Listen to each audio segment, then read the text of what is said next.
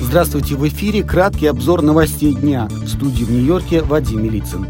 Верховный комиссар ООН по правам человека Фолькер Тюрк приветствовал призыв Совета Безопасности к паузе в боевых действиях в секторе Газа, заявив, что стороны должны создать политическое пространство для выхода из сложившейся ситуации.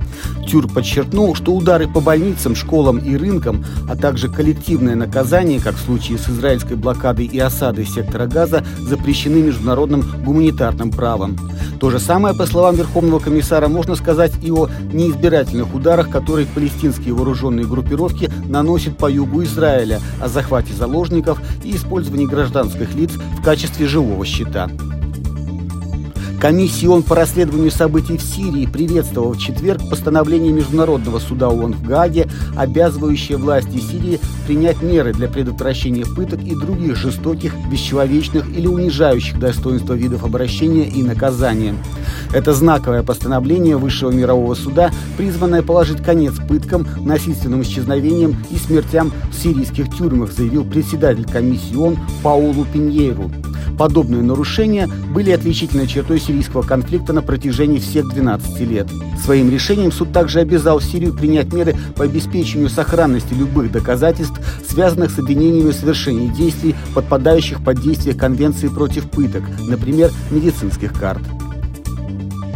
Всемирная продовольственная программа ВПП и представители областей Украины заключили соглашение о поддержке программы ежедневного школьного питания для более чем 60 тысяч детей в 420 школах по всей стране. В прошлом учебном году ВПП и Министерство образования и науки Украины подписали меморандум о взаимопонимании и сотрудничестве по реализации программы школьного питания.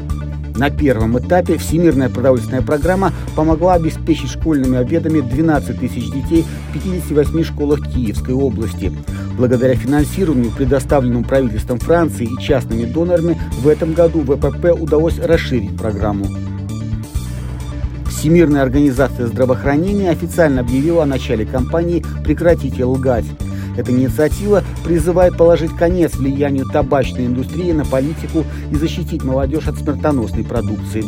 Согласно данным глобального индекса вмешательства табачной промышленности за 2023 год, во всем мире усугубилось влияние табачной индустрии на сферу здравоохранения. Отрасль финансирует организации, которые продвигают ее интересы и вкладывают огромные средства в лоббирование против борьбы с курением. Ученые доказали эффективность двух новых схем лечения и профилактики туберкулеза с множественной лекарственной устойчивостью у взрослых и детей. Об этом сообщает организация UNITAID, которая работает на базе Всемирной организации здравоохранения. Смертоносным и трудно поддающимся лечению штаммом туберкулеза каждый год заболевают более 400 тысяч человек. Лишь незначительная часть из них выздоравливает, в том числе из-за длительного, дорогостоящего и тяжелого процесса лечения. На Всемирной конференции Союза по здоровью легких в Париже на этой неделе были представлены результаты двух успешно завершенных клинических испытаний, финансируемых UNITAID. Они могут значительно облегчить процесс профилактики и лечения туберкулеза со множественной лекарственной устойчивостью. Это были экспресс-новости ООН. Всего вам самого доброго.